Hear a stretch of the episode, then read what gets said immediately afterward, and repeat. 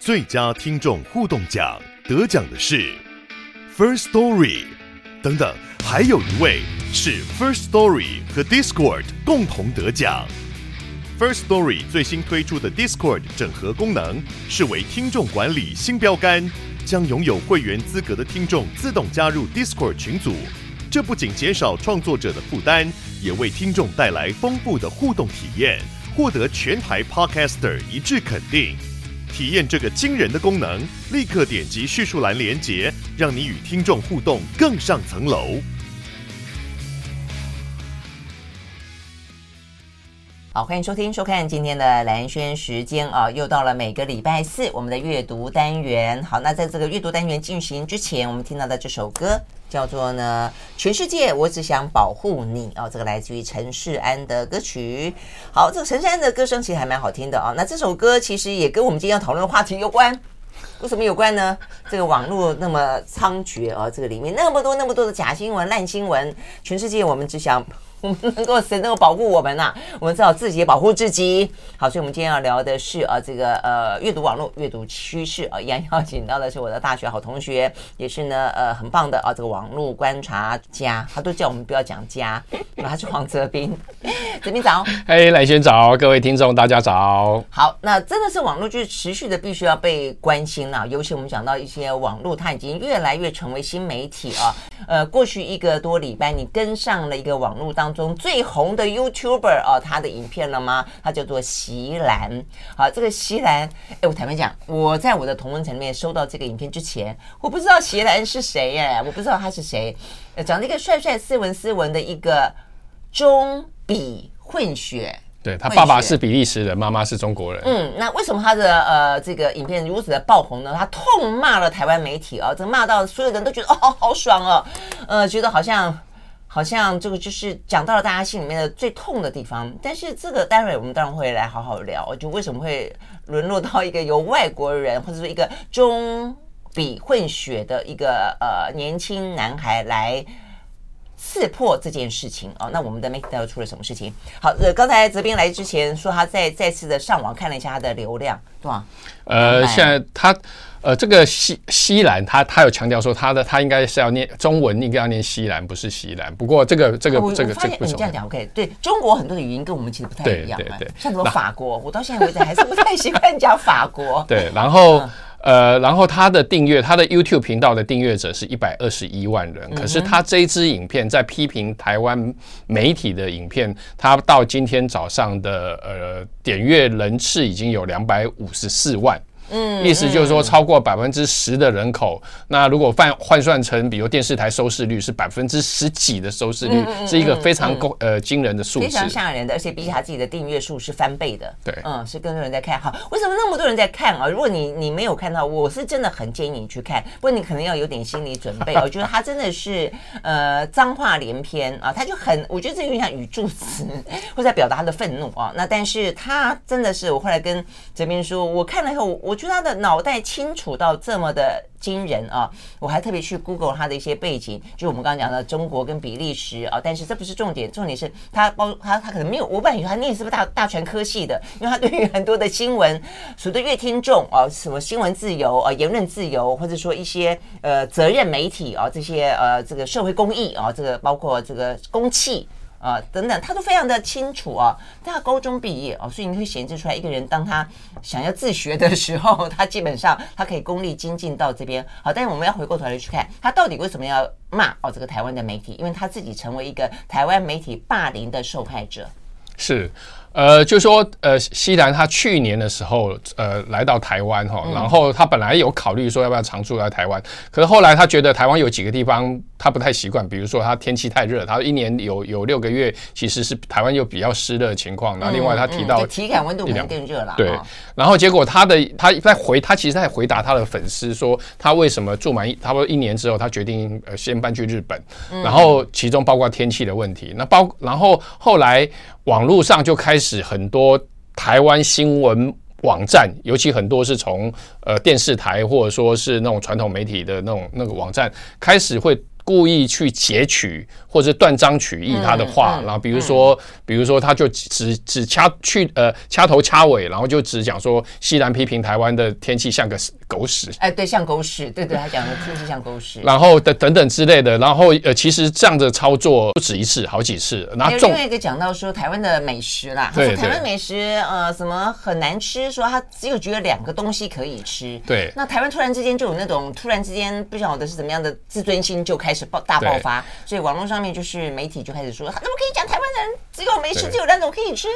对，台湾当然当然，他呃食物对于台湾来讲是很重要，是我们的某一个某一种程度的我们的骄呃呃骄傲之一之一了哈。只不过就是说后来西兰他有解释说，他那那那一个其实他是在转推回应黄明志，就是马来西亚歌手黄明志的那个推文。那因因为黄明志他曾经把把他认为呃呃亚洲的美食做了一个排序，然后他认为台湾的对他来讲。他呃，台湾美食是排在比较后面。那西兰就转推他的文章说，对他的个人口味来讲，他觉得台湾就是有卤肉饭跟牛肉面好吃。可是他也强调说，这是他个人喜好。对。那问题是，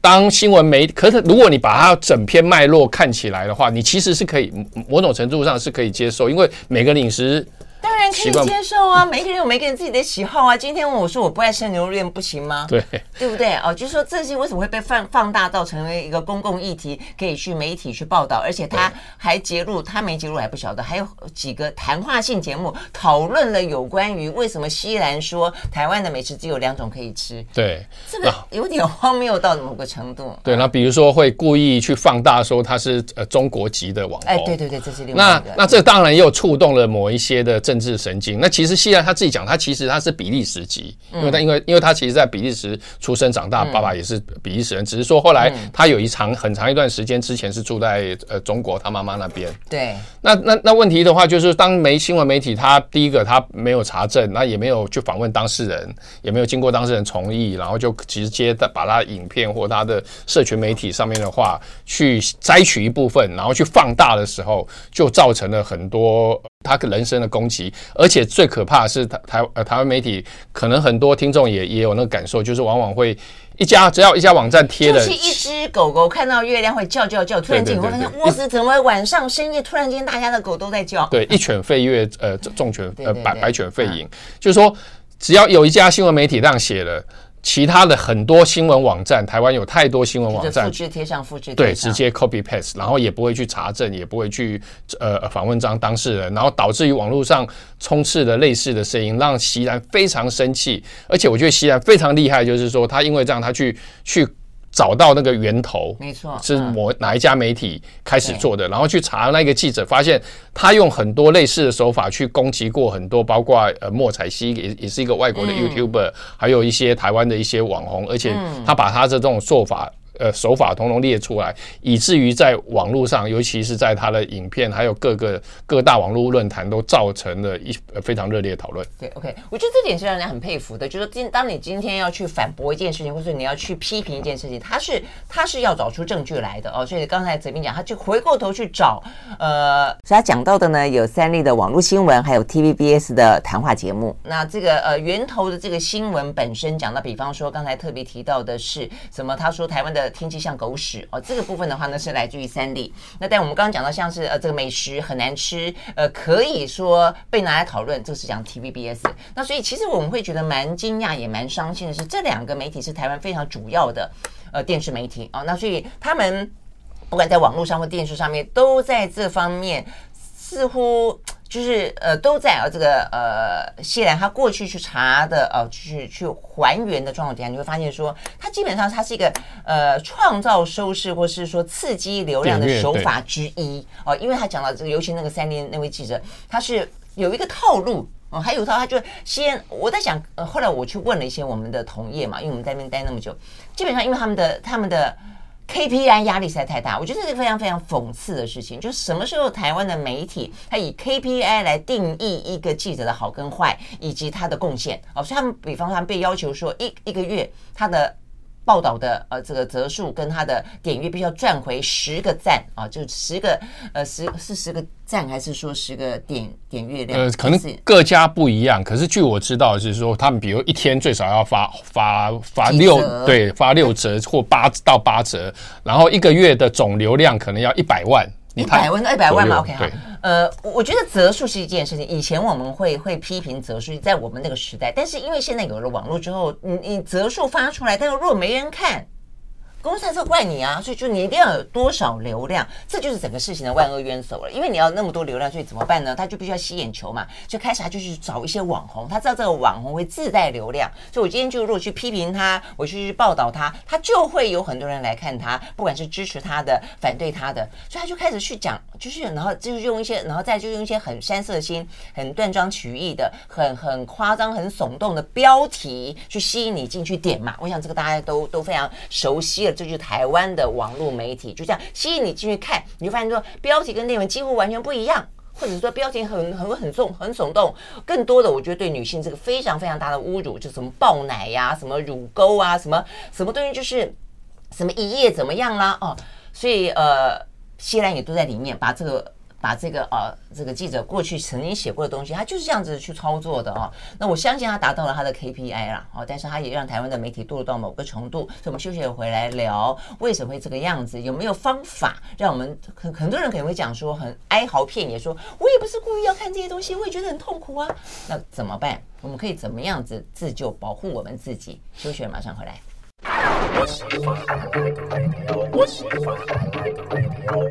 好，回到兰萱时间，继续和现场邀请到的黄泽斌来谈啊，这个阅读网络阅读趋势。我们要看一个呢，在过去这一个礼拜当中，在网络上面，呃，真的是最爆红的一个影片哦。刚才泽斌也讲了，大概是我们的十分之一的人口啊，看了这个影片，他也不算看看不懂的人，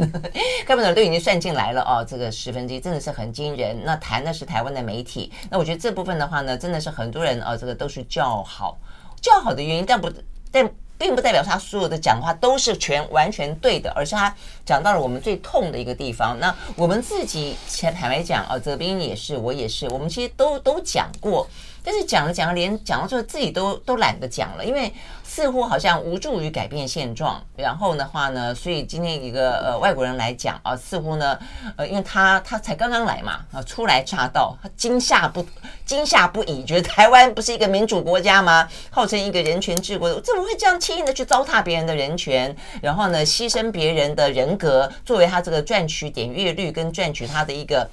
KPI 的方式呢？真的，我说实在话，是真的这个样子哦，就我们的媒体霸凌别人而不自知。或者就算自知，就放任他去这样做啊？那只求下个霸凌的人不是我们，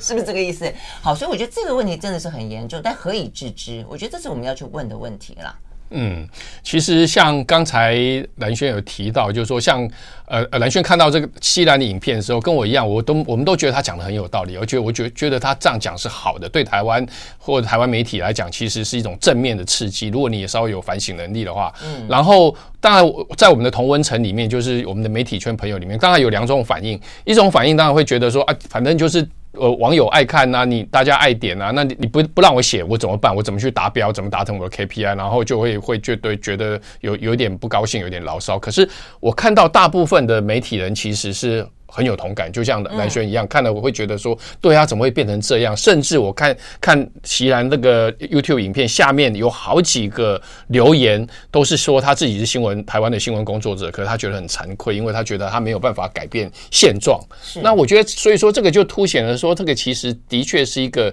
结构问题。那这个结构问题简呃，当然呃要讲起来，那可能要三三三个钟头。可是我们简单说的话，就是说，因为在呃所有大大家的吸引力都到了网络。上之后，所有的传统媒体、主流媒体，不管电视台、报纸、杂志，也都急着想要往数位移动。可在数位上面变，呃呃，变成就是说，当所有人大部分都是透过社群媒体来看新闻的时候，新那个是新闻媒体在网络上的竞争，尤其他们当他们要看的是最直接的流量、最直接的呃点阅率的时候，变成呃呃 KPI 的时候。大家就是实际政策的落实到第一线，他们的操作者，你他每天被迫要交六到八折的报报道，然后然后每个月都还有 KPI 的达标，他他怎当然不可能去采访或者是去规划一些比较有意义的报道，他当然是去找那种最三色心、最容易吸引点阅，然后用。各式各样的标题来刺激大家的，嗯，那造成的情况就是我们现在看到的这样，就是其实就是大家都在，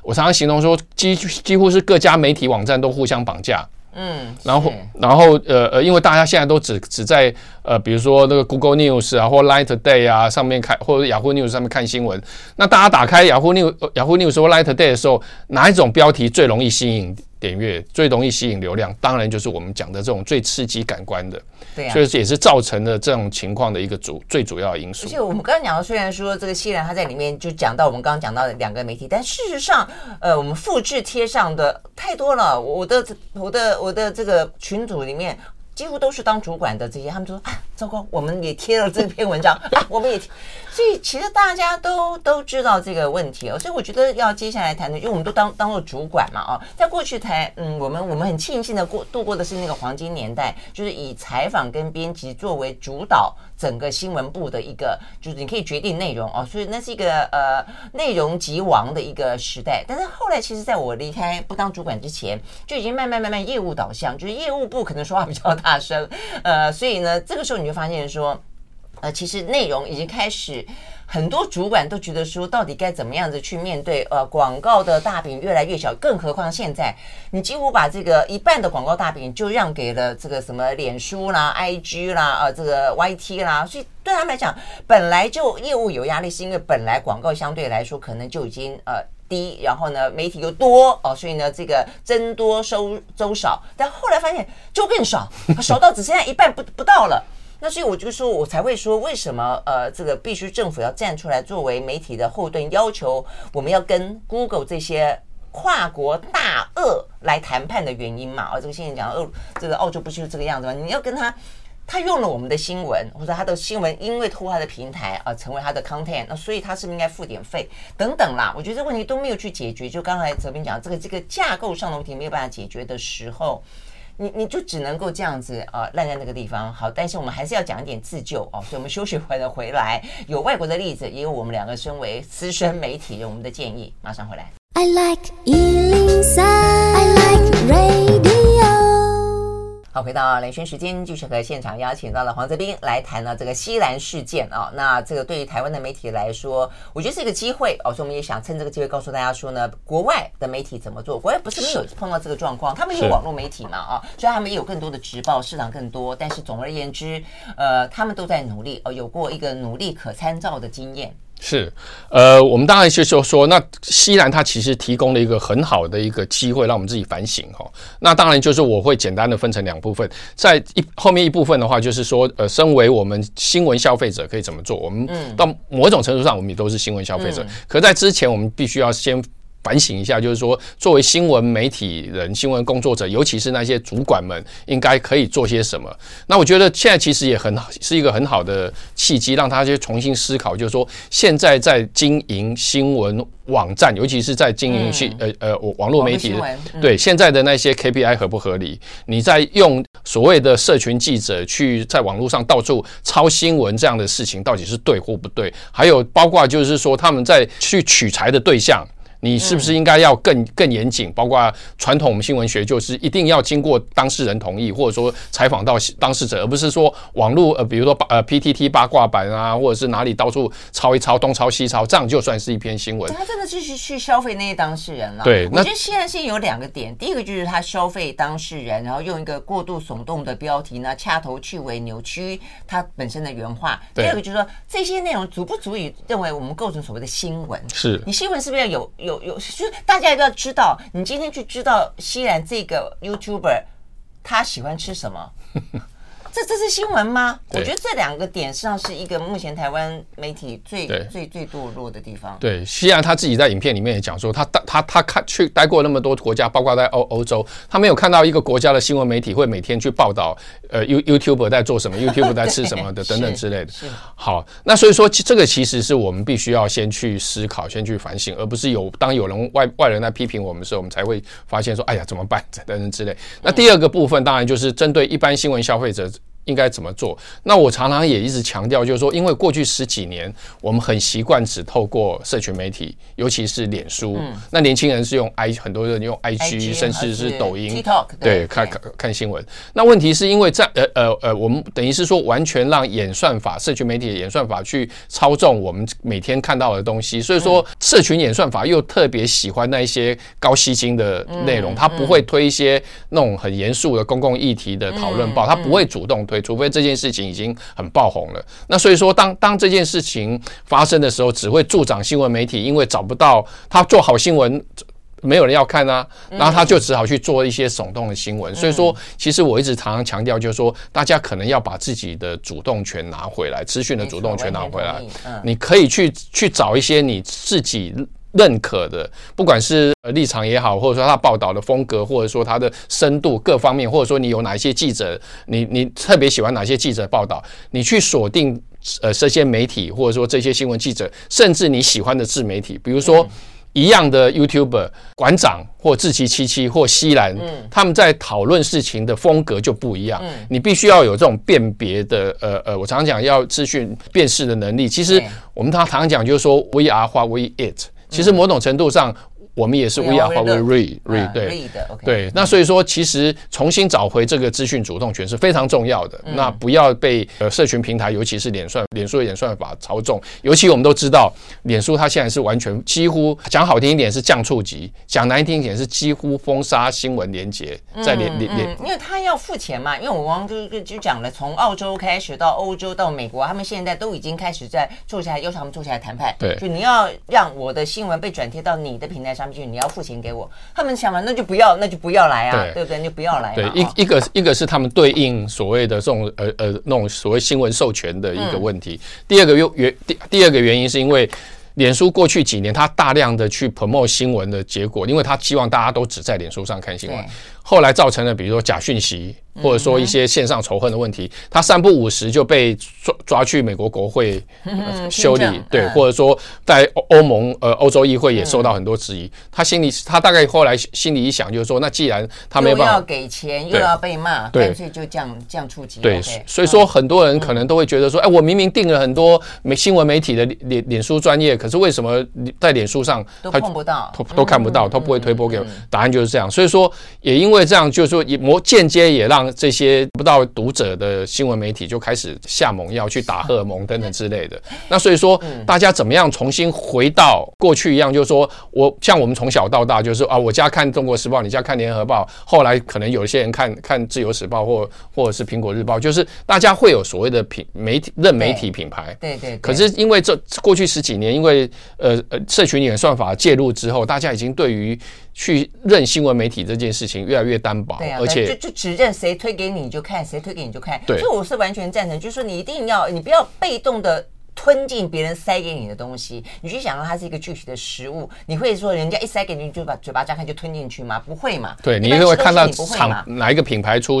呃哪一个产地等等之类的。对对，但为什么你看看新闻你会这样子呢？只要别人一推你就看，一推你就看了，你都不用去看这个来历是什么吗？而且你刚刚刚才哲民讲的立场，我是不赞，我是真的觉得台湾的立场就是太过鲜明，我都会向来主张，你可以多看几个媒体，很好。比方说一个政治新闻，你看一下联合，你看一下。中时，你看一下天下，你看一下什么心头壳，这样的会稍微的知道这事情比较全貌。那同样的，比方说你今天碰到一个食安问题，我建议你去看上下游。你今天如果看到一些相关的调查报道是有内幕性的，我建议你去看报道者。就是你可能要知道各自媒体的属性，然后你可以搭配一个你相对来说你比较信任的。我觉得独中一位在新闻这件事情上面。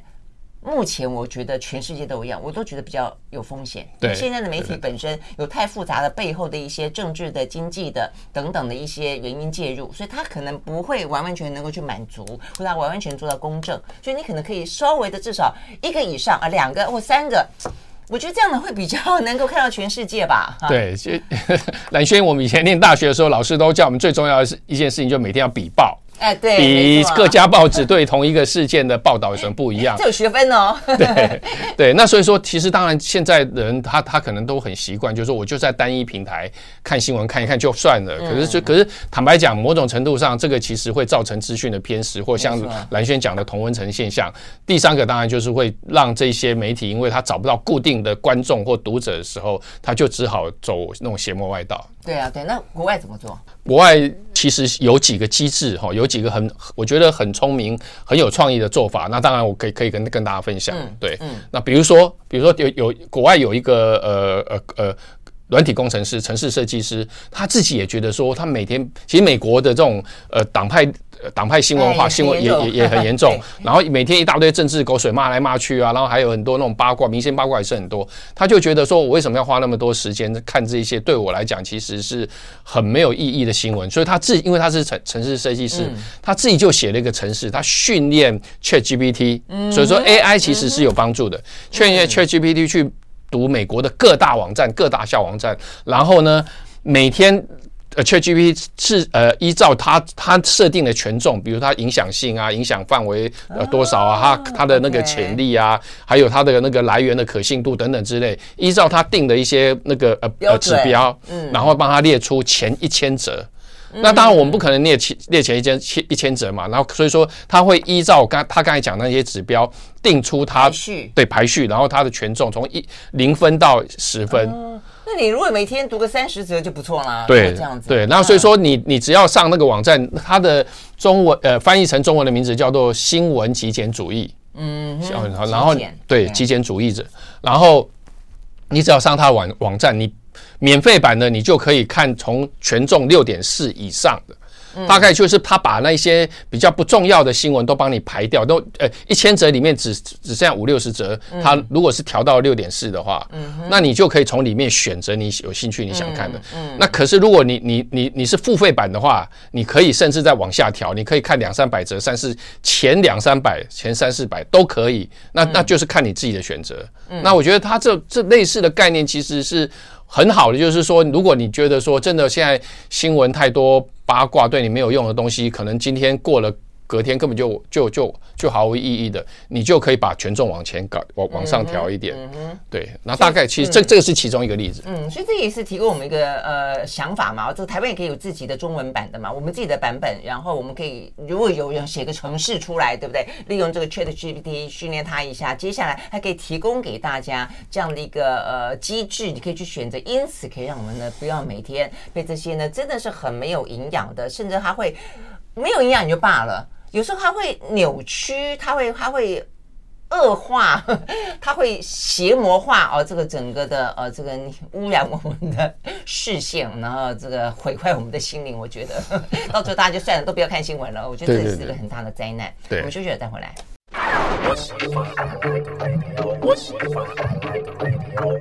好，回到连线时间，继续回来现场，邀请到了黄泽斌来阅读网络阅读趋势啊。所以我们好，刚才讲到这个西兰啊，如果你没看的话，去看一看。我们建议你看看之后，你应该也会自己的一些想法啊，然后呢，让自己啊成为一个比较主动哦，去决定你自己要看什么、吸收什么的一个一个人啊，不要那么的。被动啊，这个呃不只是偏食，会呃过胖，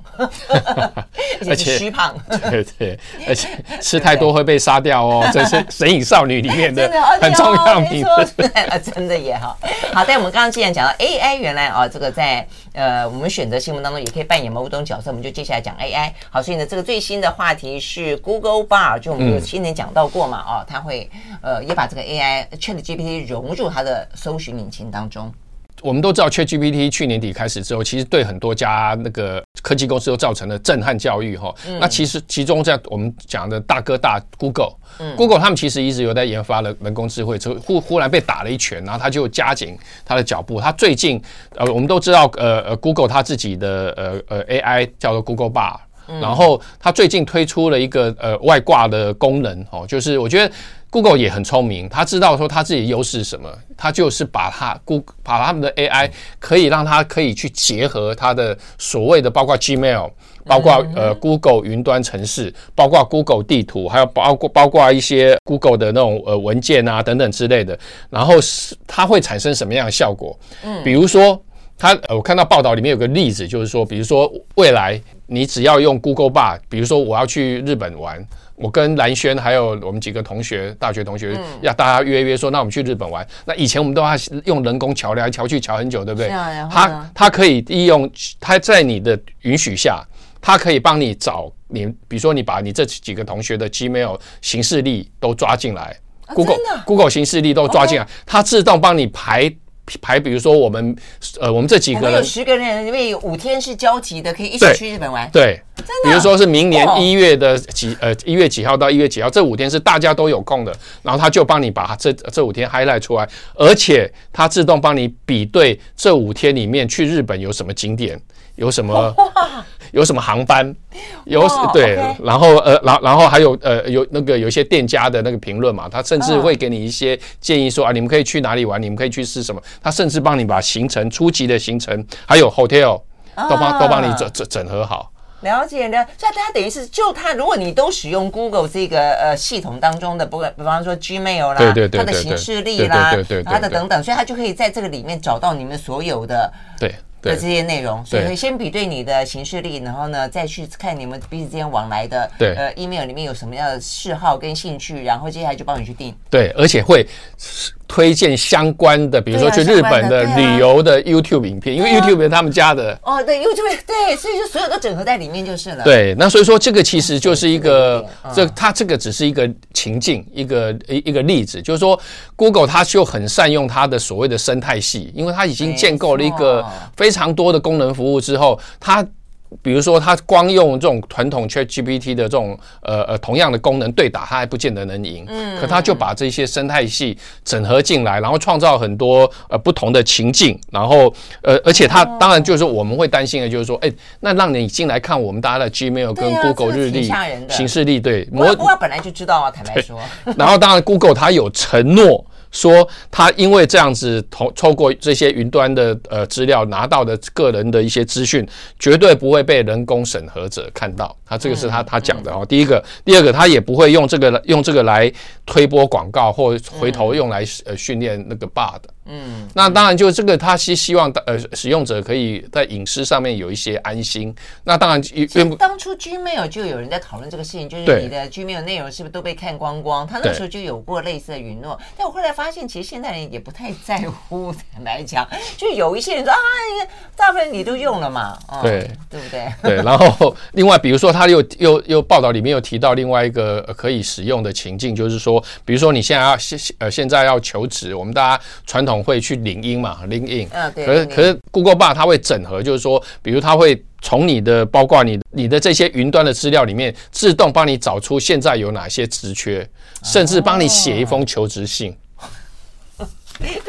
完完全全依据我们的个人的资讯，他可以马上帮我们写出一个履历，然后把它对对，希望投给一个我们希望投的对象，然后去用写出一个呃言辞恳切，然后呢充满了热情。蓝轩姐你好，对对对对，我是一个充满了热情，我是从小对于学愿意过劳，我对广播有无限的热情。我从小一天 听五个小时广播等等之类。好，呃，那除此之外，Google 呃呃 Google Bard 它还有呃，不过上面这些功能目前只开放英文版，它可是它有说未来也会开开放呃中文版。可是目前中文版有就有一个很好用的功能，我觉得很棒，大家可以试用看看，就是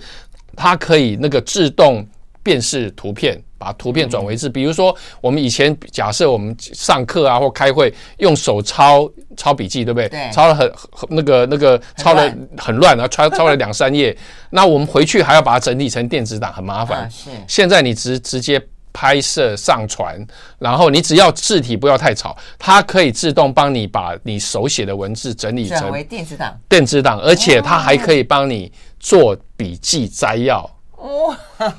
等等之类的。上课实在太方便了，有没有？对对对，他开会也是很方便，然后他也不能太乱哦。对对对对对，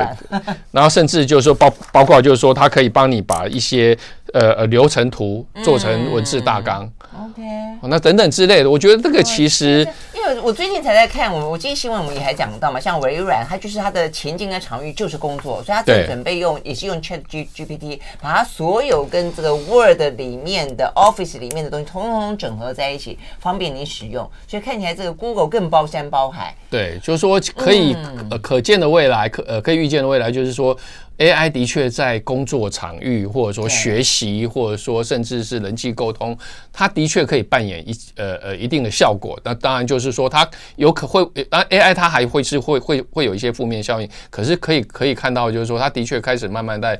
发挥他在现实世界里面真正成为的呃一个助手的一个潜能。我相信这个东西，我我跟哲斌一定会再继续聊到，因为它未来可以发挥的一些效益哦，它被应用的部分应该会越来越多。但同时，它存在的问题跟现在各个国家很多国家都已经开始在开会讨论啊，怎么样子去定定一些游戏规则，呃，避免一些伦理上的问题等等啊，或者说一些甚至工作呃就业等等的问题。我想这部分我们都会继续来聊。我们休息了再回到现场。I like 103, I like radio。好，回到兰萱时间，继续和现场邀请到了黄泽斌来阅读网络、阅读趋势哦。那现在的话呢，另外一个呢也是算很夯的，那就是 iPhone 十五啦哦。那呃，看起来目前呢，听说它的量哦，这个呃，比想中预期还来得更高哦。这个最新的消息我们还讲到说，他们呃，就是有不断的去追加哦，可能的呃这个销售的预期。但是啊、哦，这个泽斌说呢。事实上有一些问题，对不对？呃，有一些灾情，不过就当然就是说，呃，iPhone 大灾情，灾情，灾情，那个他们，呃，比如说像像，当然我们知道，就 iPhone 十五最大的比较大的更新，当然就是说它的相机，还有它的它的那个处理器，呃，越。最高阶的机种，它是已经用到三呃三纳米的那种 A A A A 十七 Pro 哈。那另外的话，当然就是它把它以以前 Lightning 就是那个那个充电的那个接口，因为欧盟的要求，它已经改成 USB C。那它相对来讲也比较也呃呃也也也比较友善。可是的确到目前，因为我们自己都没有去追嘛哈，追追去买新的机型来测试。可是有有些人好像前十天就去排队哈，我天哪，我的老。可是有一些已经拿到在测试的一些。些山西部落呃，山西 YouTuber 他有提到，就是说你越高阶越容易出现那种过热的情况。那也是相对来讲也表示它的那个耗能更严重，包括它的电池的续航力可能还不足呃还不及上一代。然后有包括在录影，对，包括在录影的时候，它也容易，如果你录的长一点、久一点，它容易有卡顿的情况。只是只是说未来在后续的那个比较后面批次出来，会不会改善这些缺点，目前还不知道。嗯，因为昨天讲的话，我我就上网去看一下，很多人说啊，好烫好烫，对不对啊？就是说它确实是拿来煎蛋。那真的哇，在这个跟我们现在的高温气候可以 PK 一下，看谁的蛋比较快煎的熟，是丢到马路上面比较快煎的熟，还是放在 iPhone 上面？对。好，那另外的话，当然有一个就是说，呃，是一个实用层面的啦。哦，我都没有这样想到过，就是说，现在其实很多年轻人骑摩托车，但是也还是要看手机，或者是他靠手机来导航，所以就有一个手机架的选择的问题。对，就是专业哈。对，其实我们现在在马路上看看，常常看到很多呃呃呃。有些包括，尤其是 foodpanda 对，对，对，对，或者是 Uber Eats，它几乎因为它不能手持嘛，这也是这站在行车安全是好的，就是它用手机架也是嘛，开车也有很多手机架的问题，啊。对对对对对。然后后来现在苹果官方认证，就是说其实他建议你尽尽可能的话不要用手机架，然后来在开车或骑车的过程里面，因为主要是因为那个呃 iPhone，尤其是越新先进的。机种它会有所谓的光学影像稳定功能，还有闭路式的自动对焦系统。然后这这些东西其实我我们之前都有聊过，甚至包包括有些陀螺仪啊这些东西，其实是很精密的一个呃电子仪器。嗯。可是你每天骑摩托车，尤其是骑摩托车震动震动，那个那个汽车的防震效果还稍微好一点。那机车常常台湾又马路有很多坑洞，你每天在震震震震震，苹果官方。有建议，就是说，如果你真的非要装手机架，最好去装那种减震的，就是它会自动帮你吸收震动。所以真的会，所以它会，它会让它本来的设定跳跑掉就是了，是这个意思。会会影响它那个功能，有可能会坏掉，会可产产生故障。然后另外的话，它有建议，就是说，你干脆要不然的话，你就改呃，干脆用一些比较。低阶的那种备用机来做导航。哦，了解了解。所以手可能比较高阶的身上带着，比较低阶的放在摩托车上，是对对对对对对对。所以说这个你其实我觉得也是很好的提醒，因为现在的确越来越多人习惯 就就就是停停个红灯，你要要划一下手机看一下影片，或者说看一下地图导航等等之类的。很多人现在没有没有地图，已经不会不会开车，不会 骑车，不会骑车了，真的是这样子。不，这点我觉得也要稍微的。我也不知道啊，反正当然很方便的时候，那万一宕机怎么办啊？或者说万一有一天这卫星中中断，这个 不过坦白讲，不过总总比用手就是一边一边开车一边骑摩托车拿拿手机在那看是好了。对对对，那只是说这个也是提醒大家。你如果可以的话，就是要注意这个手机架的问题，要么就买好一点的减震手机架，我没有带广告哈。要么的话，就是你尽量用一些，或者你用你淘汰下的旧手机来做导航。真的有道理，因为一只手机不便宜哎，现在都两三四万的嘞。对，随便震一震，震一震，震完以后就就报废了，不是很不划算吗？好，非常谢谢呢，泽斌进到我们现场来分享啊这些呃很有趣的、很重要的话题，谢谢喽。嗯，谢谢，拜拜。